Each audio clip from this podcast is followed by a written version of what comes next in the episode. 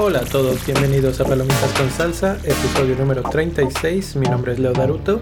Y yo soy Crisolis. Palomitas con Salsa es un podcast dedicado a los amantes del cine como tú y como yo. Platicamos de los más recientes estrenos del cine y de mucho más. Hola Cris, ¿cómo estás? De regreso para platicar esta tarde noche de Jojo Rabbit. Así es. esa, eh, tengo una sonrisa ya desde ahorita, porque vamos a hablar de esa película. Pues sí, la, la gran noticia es que después de todas las peripecias que han pasado, nos la quitaron del cine más de una ocasión y de repente ayer nos la encontramos en, en el cartelera de nuevo y dijimos hay que aprovechar y volvimos a, a ir al cine entre semana, pero hay que hacerlo. Y ya está, ahí Jojo Rabbit una más a la lista. Sí, yo creo, lo que pasa es que en el cine al que vamos pusieron todas las nominadas a los Óscares de nuevo. Entonces esa fue nuestra suerte que volvió Jojo Rabbit y pues finalmente la pudimos ver porque esta se estrenó aquí desde diciembre parece, o sea, o antes creo. Noviembre 8, según aquí los datos que me da el poder del internet. Desde noviembre estábamos con Jessie, que vamos a verla, que no sé qué. Pero de verdad que por una u otra razón esta película se nos había negado y ya apenas ayer pudimos ver esta súper, súper película. Que qué bueno que sí la vimos. Pues sí, la semana anterior hicimos el episodio especial y hablábamos del top 5 del año y algunos de los que estuvimos este, platicando lo, la ponían en, en su lista del top 5. Y ahora que ya la vimos, ¿entiendes por qué? Sí, de hecho yo, yo creo que la pondría como empate con otra que, yo dije, que no les voy a decir para que oigan el otro episodio. Ya, vamos a suponer que ya lo oyeron, entonces nada, nada, más dinos por cuál o en qué. La pondría eh, junto con Booksmart. Junto con Booksmart, ok. Bueno, si quieren saber en qué lugar está ah, Booksmart. Exactamente. Eh, pueden ir al episodio número 35 y, y, ahí saber qué fue lo que dijo Chris. Con respecto a esta película, esta película es eh, dirigida por Taika Waititi y protagonizada por Roman Griffin Davis, Thomasin McKenzie, el mismo Taika Waititi, eh, Scarlett, Johansson, y Sam Rockwell. Y Stephen Merchant. Está ahí también Stephen Merchant. Y, Rebel, Wilson. que como, que no, no la soporto mucho, la verdad. Sí, como que, como que quiere dar risa muy a fuerza. Exactamente, como que su humor es demasiado, demasiado forzado.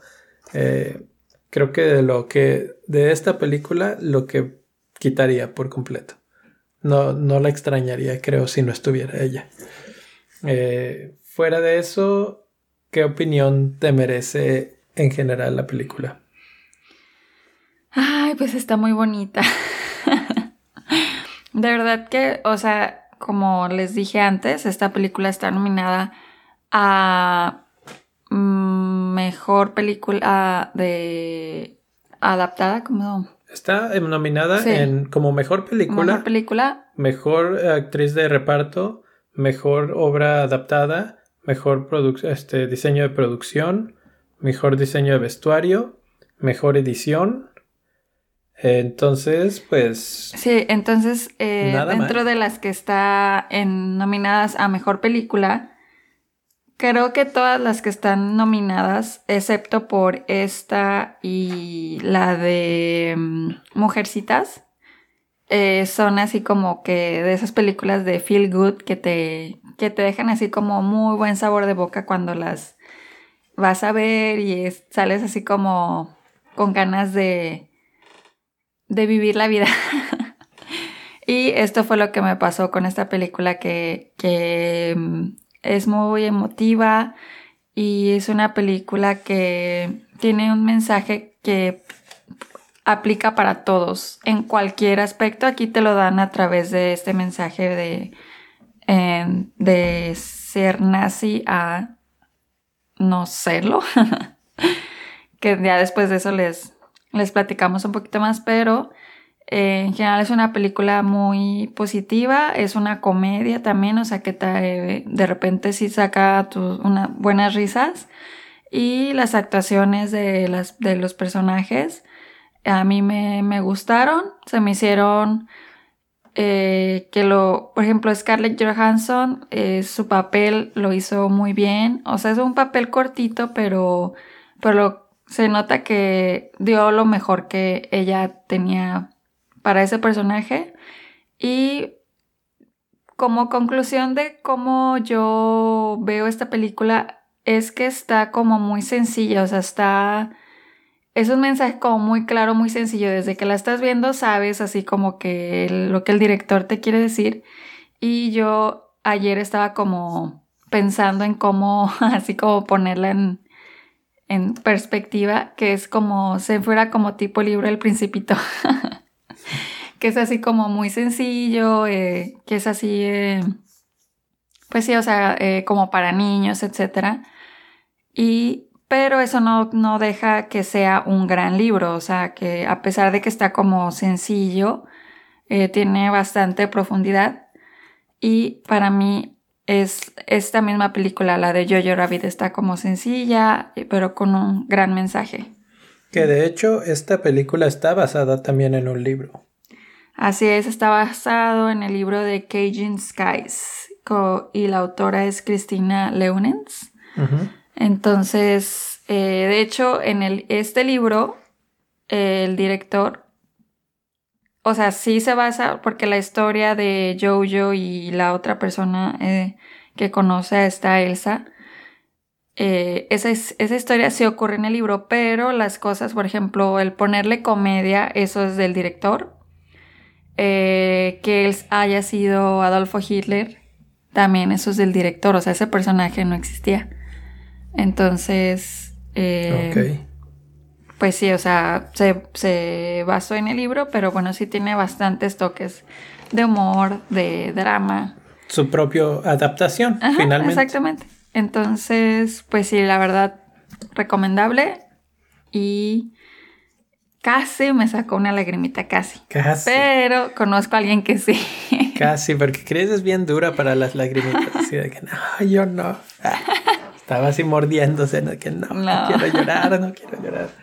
Este, pues sí, la verdad es que estoy muy de acuerdo con la mayoría de las, de las cosas que, que Chris menciona aquí. Eh, la historia es, como dices, sencilla, en el aspecto de que no te oculta el mensaje. El mensaje está en tu cara todo el tiempo y, este, y es muy directo y es, es un mensaje de básicamente amor al prójimo y es un mensaje básicamente necesario en estos tiempos que, bueno, ¿cuántos años han pasado? Casi 100 años de, de esa guerra, de la Segunda Guerra Mundial y estamos volviendo a vivir un mundo muy revuelto en ese aspecto, muy xenofóbico, con mucha división, con mucho encono de diferentes razas, etc. Y pues una película como esta es muy oportuna para enseñarnos un poco el camino de nuevo a través de el humor, a través de la, eh, pues hasta cierta forma ridiculizando el, tema y de, lo tonto que es esto que, que pintar a otros seres humanos como monstruos o como alguien tan diferente a mí y sentirse superior. Y es lo que hace muy bien Taika Waititi aquí. Utiliza un recurso que es muy de él. él es este muy eh, le gusta mucho irse hacia el lado de la comedia. Como dices en el libro, no era así, pero él le gusta tender hacia allá. Lo hemos visto en ocasiones anteriores con Thor Ragnarok, que él dirigió. Eh, lo hemos visto en otras cosas como el último capítulo de, de Mandalorian.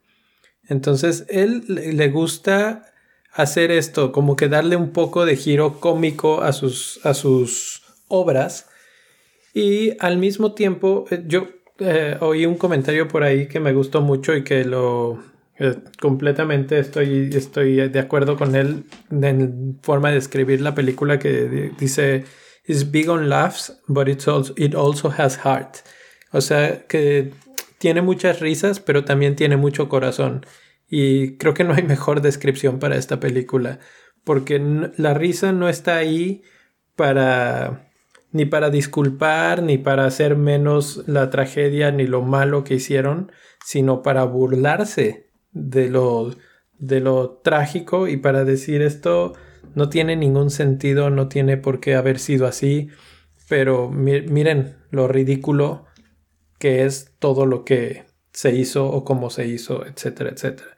Eh, en entrevistas se le ha dicho porque una de las cosas que pues ha recibido cierta polarización o crítica a esta película porque pues hasta cierto punto algunas personas creen que le quita una dosis de maldad a los nazis como que hay gente que la ve así como que los estás poniendo bajo una buena luz, porque bueno, hasta cierto punto el niño, Jojo, es un nazi, ¿sí? Y le estás dando el protagonismo, protagonismo y lo estás haciendo el héroe y, Hitler es gracioso y etcétera, etcétera. Y él dice, al contrario, o sea, lo que estoy haciendo es burlándome de esas cosas y es una de las formas que podemos hacer, una de las herramientas o de las formas que podemos utilizar para quitarles poder a, esos actores y a esos actos atroces de la humanidad. Pues sí, sí, yo también este, estuve viendo muchas de esas opiniones. Eh, yo creo que la película en sí es una sátira, o sea, ya desde ahí estás viendo que, o sea, como ya entendiendo eso, o sea, ya no ves tanto eso que la gente se está quejando, o sea, que los está minimizando, etcétera, no, sino es una burla a lo que estaba, a lo que pasó. Entonces, para mí creo que lo logra hacer de una forma bastante directa y a la vez sutil porque utiliza Jojo, o sea, al niño, para hacerte ver que todo lo que hacían, o sea, qué tan ridículo era y se veía. Porque a través de los ojos de los niños, ni, o sea, no, no, es muy difícil como criticarlos y juzgarlos, igual como lo haces con un adulto. Entonces, eh, a mí me gustó mucho que el niño haya sido el protagonista, que todo se haya visto a través de, los ojos de, yo, de Jojo porque así es como terminas tú empatizando con, con la historia y con él y al final le, tienes mucho cariño a Yoyo. O sea, a pesar de que sí, o sea, él era un nazi, pero en la película pues te vas dando cuenta con ciertos eventos como él, él pues no era. Spoiler alert. Spoiler alert. no, este, sí, o sea, como dices, uno de los grandes aciertos es usar el punto de vista de Jojo y es usar el punto de vista de un niño de 8, 10 años, 10 años, eh, que hasta cierto punto lo que tiene es inocencia, ¿sí? Es inocente, es muy crédulo, se cree la propaganda que, que está por todos lados y, este, y él la película se llama Jojo Rabbit porque él es hasta cierto punto miedoso o alguna forma así y corre como conejito así a esconderse, etc. Eh, y esto lo lleva como a salirse, digamos, del mundo del, de una como campo de entrenamiento para niños nazis y, y termina pues haciendo sus cosas de nazi desde un diferente ángulo y empieza a verlas desde afuera. Y entonces él con sus ojos te va mostrando cómo se ve desde afuera todo lo que está pasando. Entonces, todos estos pequeños detalles son importantes para tú como público interiorizarlos y decir, sí. Y obviamente la parte cómica, exagerada, eh, es pues lo que dices, la sátira, eh, que está totalmente haciéndolo para, pues, para degradar el, el, hecho de lo que estaban haciendo. Al mismo tiempo es un melodrama, que una vez más tenemos una película que tiene varios, varias capas, varias cosas.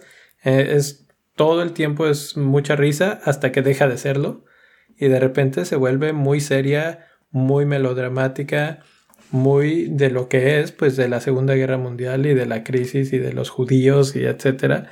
Y, eh, y hay una combinación ahí entre una y otra. Es un juego que va y viene todo el tiempo, pero me parece que es bien manejado.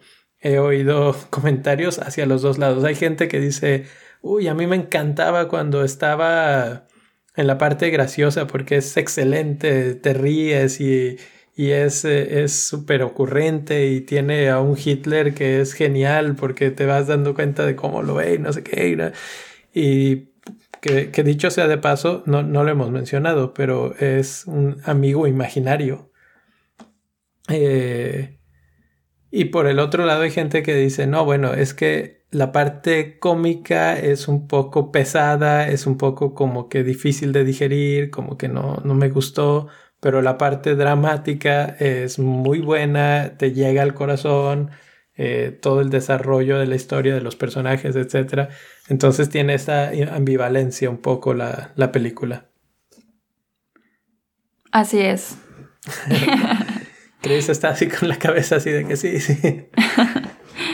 sí, eh, definitivamente una película que vale la pena ver y sobre todo también que es una historia de, de, guerra, o por ejemplo como la de 1917, que también es una historia de guerra, pero contadas como desde diferente perspectiva. Entonces, es, eh, por eso es que también esta película tiene mucho valor, porque no es tan bien la clásica película que habla de los nazis, de, pues sí, estas historias súper tristes y, que, que, también tiene tristeza, pero de diferente forma. O sea, es que sí habla de los nazis, pero ahora uno lo ves desde su punto de vista, dos lo ves desde el lado más humano y no tanto desde el lado de la guerra como los balazos y las bombas y las cosas. No, no es el ejército el que estás viendo, estás viendo a la gente la gente que vive en los pueblos de Alemania, etc. Y también a, eh, a la gente que no estaba de acuerdo con lo que estaba pasando. A la resistencia. A la resistencia, entonces que también seguramente eso pasó, pero generalmente en las películas que hablan de los nazis siempre te ponen como la otra historia.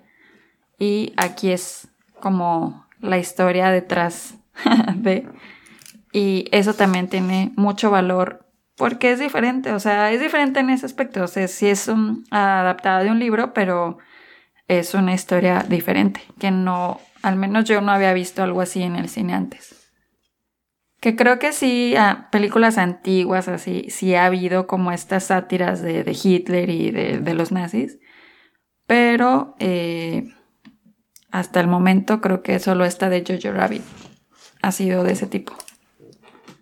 Pues que para mí cuando yo vi los cortos dije, ay, Hitler, como que sí está, siento que es un tema como delicado para que luego lo hagas comedia, pero creo que lo hizo bien.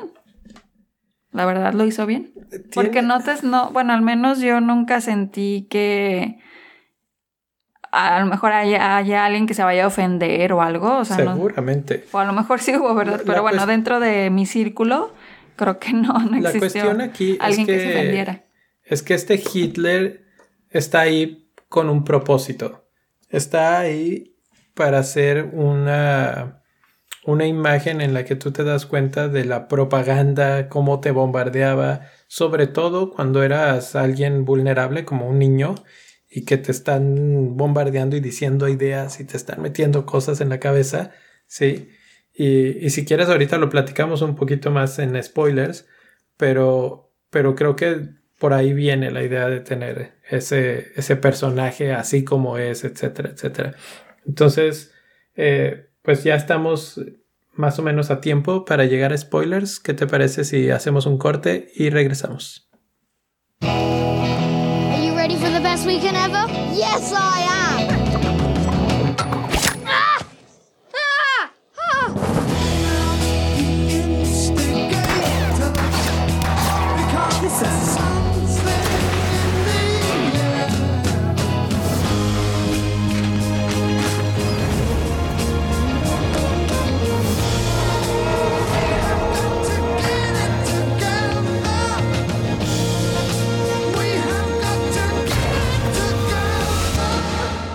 Jojo, my old friend. Hi, Adolf. Y eso fue del trailer de Jojo Rabbit. Y estamos de regreso ahora sí para platicar más a fondo con spoilers. Así es que si siguen por aquí y no han visto la película, pónganle pausa y regresen en un par de horas a, terminar de escuchar. Mejor vayan a verla. Por eso vayan a verla, regresen y pues ahora sí, nos, metemos a fondo. Platicábamos en algo que es ligeramente spoiler, eh, está en los cortos y todo, que el personaje de Hitler es un amigo imaginario de, de Jojo. De Jojo. Que para esto hay que describir un poco la premisa de la película, que no la quise decir antes, porque hasta cierto punto sí te dice mucho de la trama total. Eh, Jojo es un niño que es eh, absolutamente fanático del nazismo. Él, está inscrito en un como campamento para entrenar a niños a ser nazis, que es la parte que es muy muy ridícula, digamos, de todo el asunto. Eh, pero él, él lo cree, está convencido y todo. Y parte de toda esa situación es que él ve a Hitler constantemente, habla con él y Hitler le dice, no te puedes este, dejar así, tienes que hacer esto y tienes que pensar de esta manera y tal, tal, tal, tal. Sí. Entonces, ¿tú qué tú opinas de, ese, de esa relación con su Hitler imaginario? Pues al principio no sabía por qué se aparecía a Hitler. Yo decía, o sea, él es de verdad o qué. Pero luego ya te das cuenta que es un, amigo imaginario. Y el, papel que juega Hitler con Jojo es como reafirmar siempre esas creencias del mundo nazi, o sea, que él tenía que actuar de cierta forma, tenía que saludar de cierta forma, tenía que vestirse de cierta manera. Y esa creencia que él tenía o esa persona a la que él admiraba ser, pues era eh, este Hitler. Y una de las cosas que yo empecé como a, a, ver es que eran las ideologías que tenía Jojo que finalmente solo existían en su cabeza, o sea, él solito las alimentaba y las seguía creciendo por él mismo, o sea, nadie se las eh, por lo menos en su casa, mm, su mamá era todo lo contrario, él quería que fuera de diferente forma. Sin embargo, que fuera un niño normal. Ajá, que fuera, eso bueno, sí, que fuera un niño normal. Pero él solito crecía esa mentalidad y eso para, era lo que representaba Hitler, esa, esa ideología, esa forma de ser que lo tenía, vamos a decir, dominado eh, eh, para que él odiara a los judíos y que cuando conoció a Elsa le dijera que ella era fea, que, no tenía eh, derechos, etcétera, por toda esta ideología que él tenía en su cabeza. Conforme va pasando la película, esto es lo que es muy interesante y muy grande de la película, cómo poco a poco él va derribando ese, esa fuerza en Hitler, que de hecho te lo va mostrando en la película también como el personaje primero está como muy colorido y conforme va pasando la película se vuelve como más gris y está saliendo como con más sangre y ya eh, desaliñado. O sea, eso va eh, mostrando que... él está terminando, yo yo está terminando con esas ideologías mm, y esas no sé, Puede ser eso, yo lo vi un poco como desde el punto de vista de que los mismos nazis o los alemanes estaban perdiendo la guerra, porque incluso al final él sale con un balazo en la sien, entonces, o sea, es la cronología del mismo personaje Así de que bueno, él ya está muerto. Puede, puede ser eso y puede ser también como te digo, o sea que porque todo también va, va, pasando al mismo tiempo, o sea, yo yo se va dando cuenta que realmente Elsa es una persona. Sí, que, Hitler está perdiendo la guerra también en la mente. En la mente de Jojo. Y al final pues simplemente lo que pasa es que la pierde, o sea, Hitler la pierde con Jojo, tanto así que lo, lo avienta por la ventana y le dice fuck off. y ese es un gran momento en el que él se libera, o sea, de, de eso que lo tenía viendo solo hacia un lado y no viendo todo el panorama completo. Y de hecho ahí de nuevo vuelve en, en las escenas como, las, como los colores más vibrantes y todo.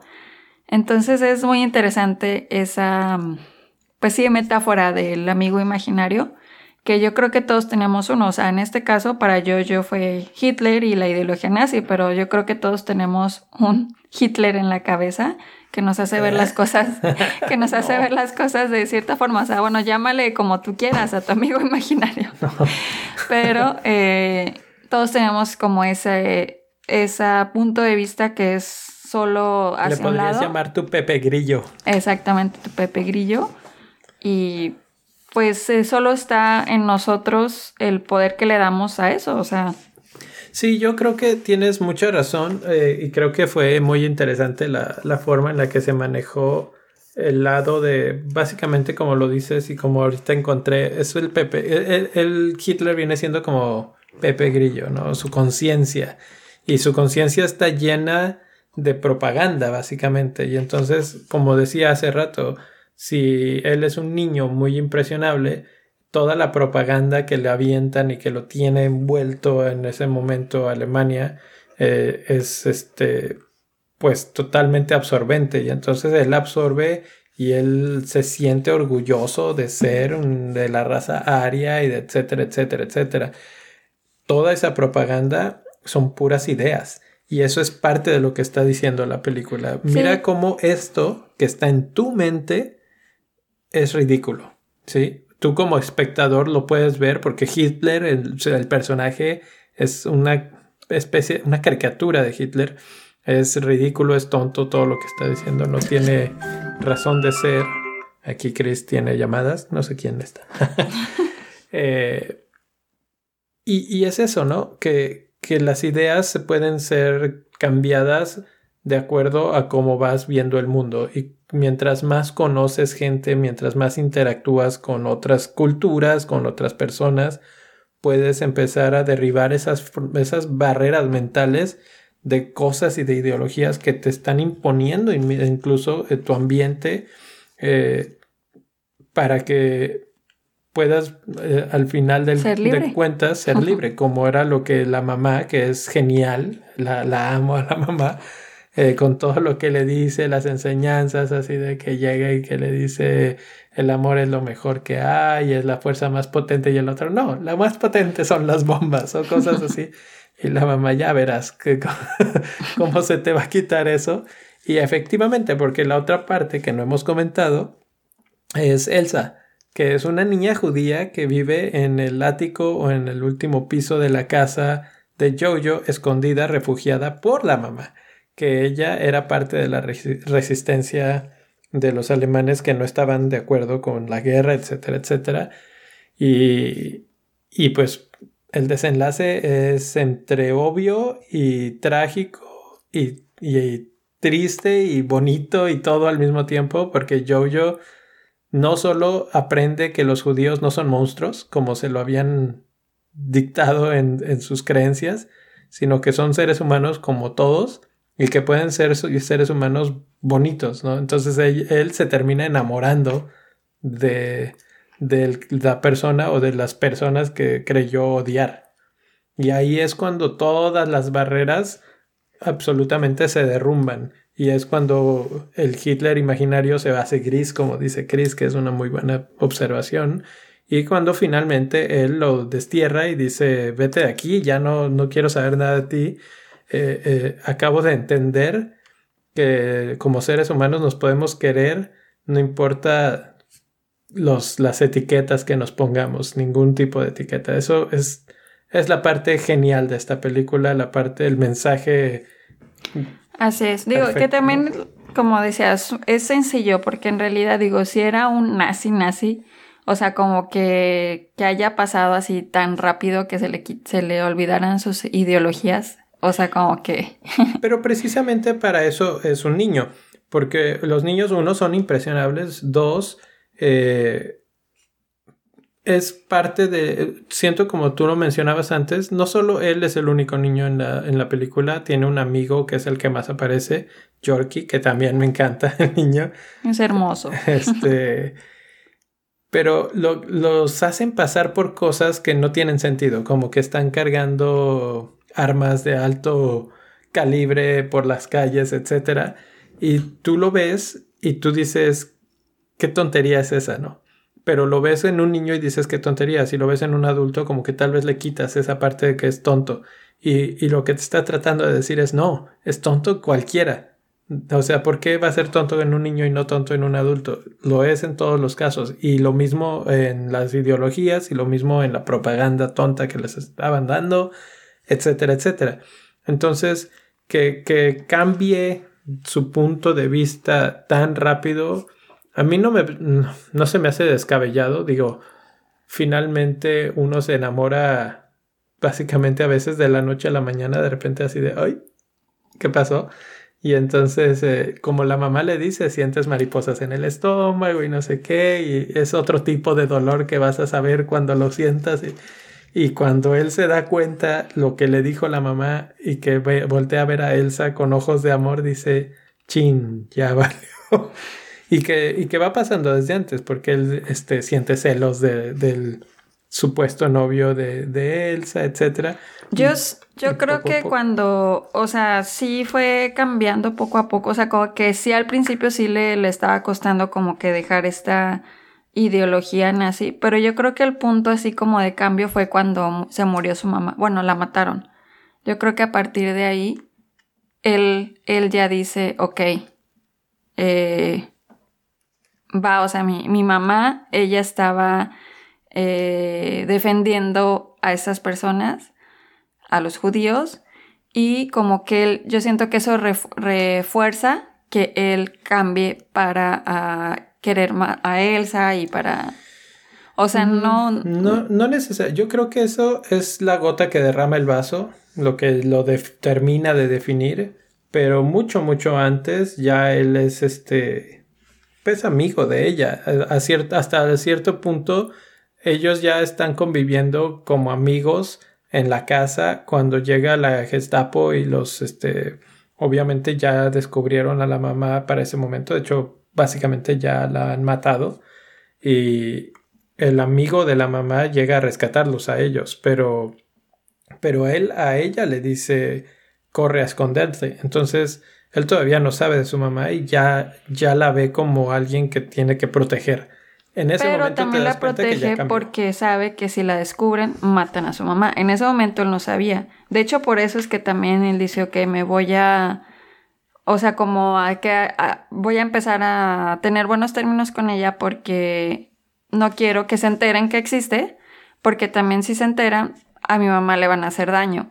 Entonces también por eso es que él empieza a querer ser su amiga, a querer conocerla. Con el, con el paso así del tiempo ya él empieza a como a verla de otra forma, pero en, a, como en mi opinión, cuando matan a la mamá ya él, él ve como ahora sí como la realidad así de las cosas de su vida, porque después de eso es que empieza la como más la guerra, más así todo todo esto y ya él está solo. Entonces, pues sí, sí, está, todo va embonando y eso es lo, lo padre también de la película, cómo va cayendo cada pieza en su lugar. Obviamente la muerte de la mamá es un catalizador que es tristísimo, pero pues parte de lo que se requería, digamos, de la película.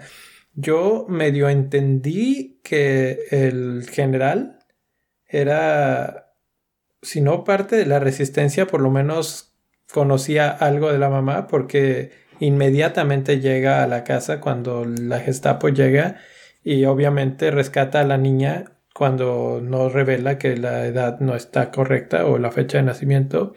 Y luego al final más aún pues que le quita la chaqueta a Jojo, o sea, como que él él sabe que cómo están las cosas y él actúa de acorde. Yo también creo que él sabía de, de lo que hacía su mamá o por lo menos o si no se lo imaginaba, o sea, pero también de hecho el personaje de, de él es bastante chistoso porque, o sea, te dejan entrever como que entre que es gay, entre que tiene algo ahí con el, con el otro comandante. Y eso también es como parte de la sátira, o sea, ¿cuándo te vas a imaginar un, un nazi gay? Entonces también es como de lo que el director ahí puso de, de su cosecha, que también está como bien bien hecho, o sea, para que caiga más en este rollo de la comedia. Y él también al final ayuda a Jojo para que no lo mataran, que a mí eso me dio como mucha, no sé, ternura también, así que lo rescatara de, de que lo fusilaran. Y pues sí, yo creo que la parte más triste es cuando se muere su mamá. y que le empieza a amarrar los zapatos, bueno, perdón, las agujetas de los zapatos. Eso es así como que... sí. Ahí fue cuando Chris no quiso llorar. no, la verdad no lloré, pero... Pues así, así está, así está la cosa. Estuvo, estuvo muy triste esa parte. Eh, ¿Alguna otra parte que te gustara? Sí, hay otra escena que, que me gusta bueno, hay otras escenas que, quisiera comentar. Cuando la mamá se convierte en el papá, que este Jojo, o sea, como que discuten, y la mamá como que sí se enojó de verdad y se, eh, se puso así como, agarró como carbón de la chimenea y se la puso en la barba.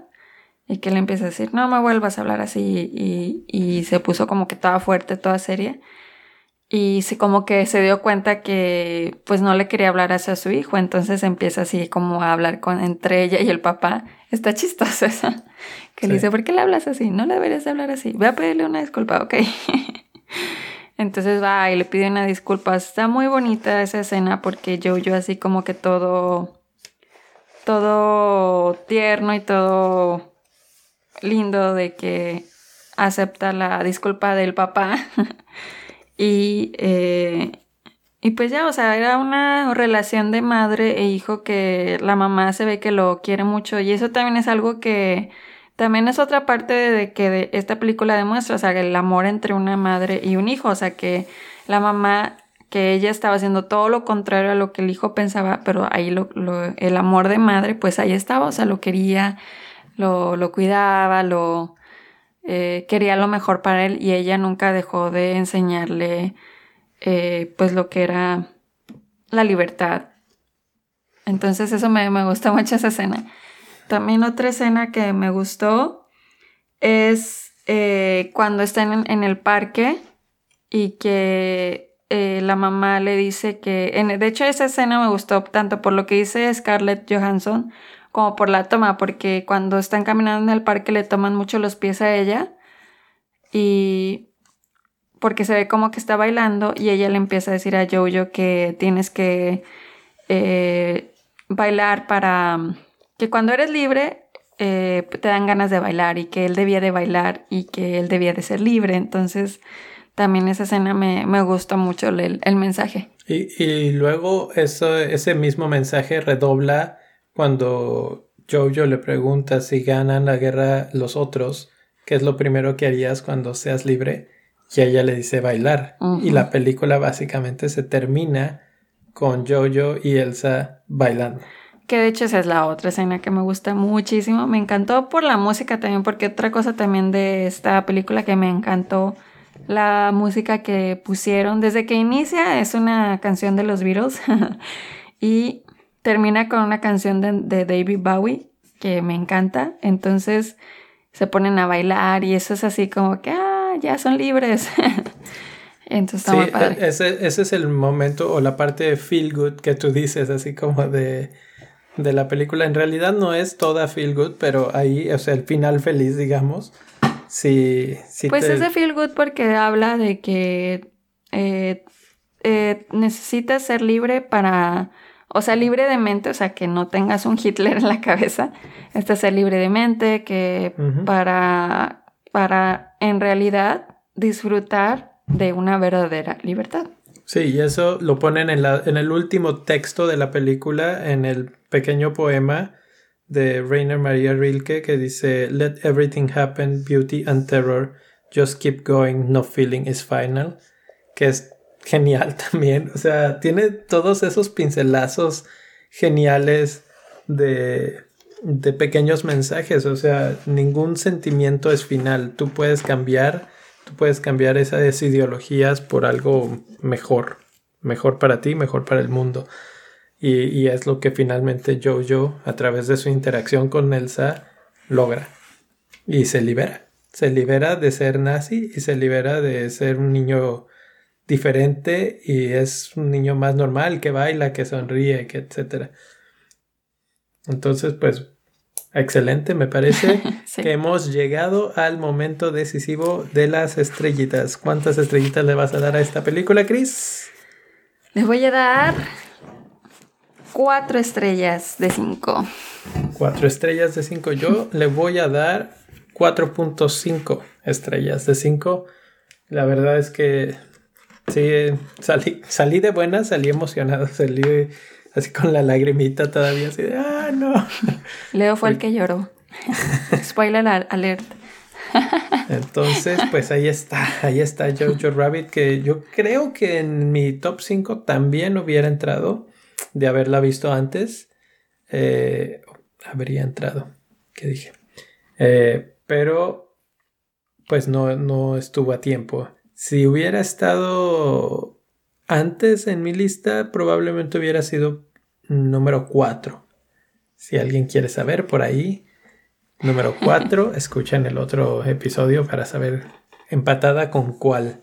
Porque creo que no sacaría la, la que era actualmente el 4, sino sería un empate técnico. Y pues eso es todo para, por este capítulo. Recuerden que pues nos, nos encantan sus preguntas. Síganlas mandando en redes sociales.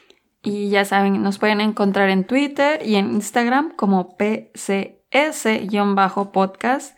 Y también no olviden suscribirse al podcast en Spotify, en cualquier app de, podcast que tengan. También nos pueden encontrar en Evox también. Y si les gusta el show, pues por favor recomiéndenselo a un amigo. Y recuerden que... Recuerden que pueden apoyar al show económicamente eh, a base de donativos entrando a patreon.com diagonal palomitas con salsa. Eh, pondré el link en los, los comentarios del, del post. Y creo que eso es todo por ahora. Ahora sí, nos retiramos hasta la próxima. Adiós. Bye.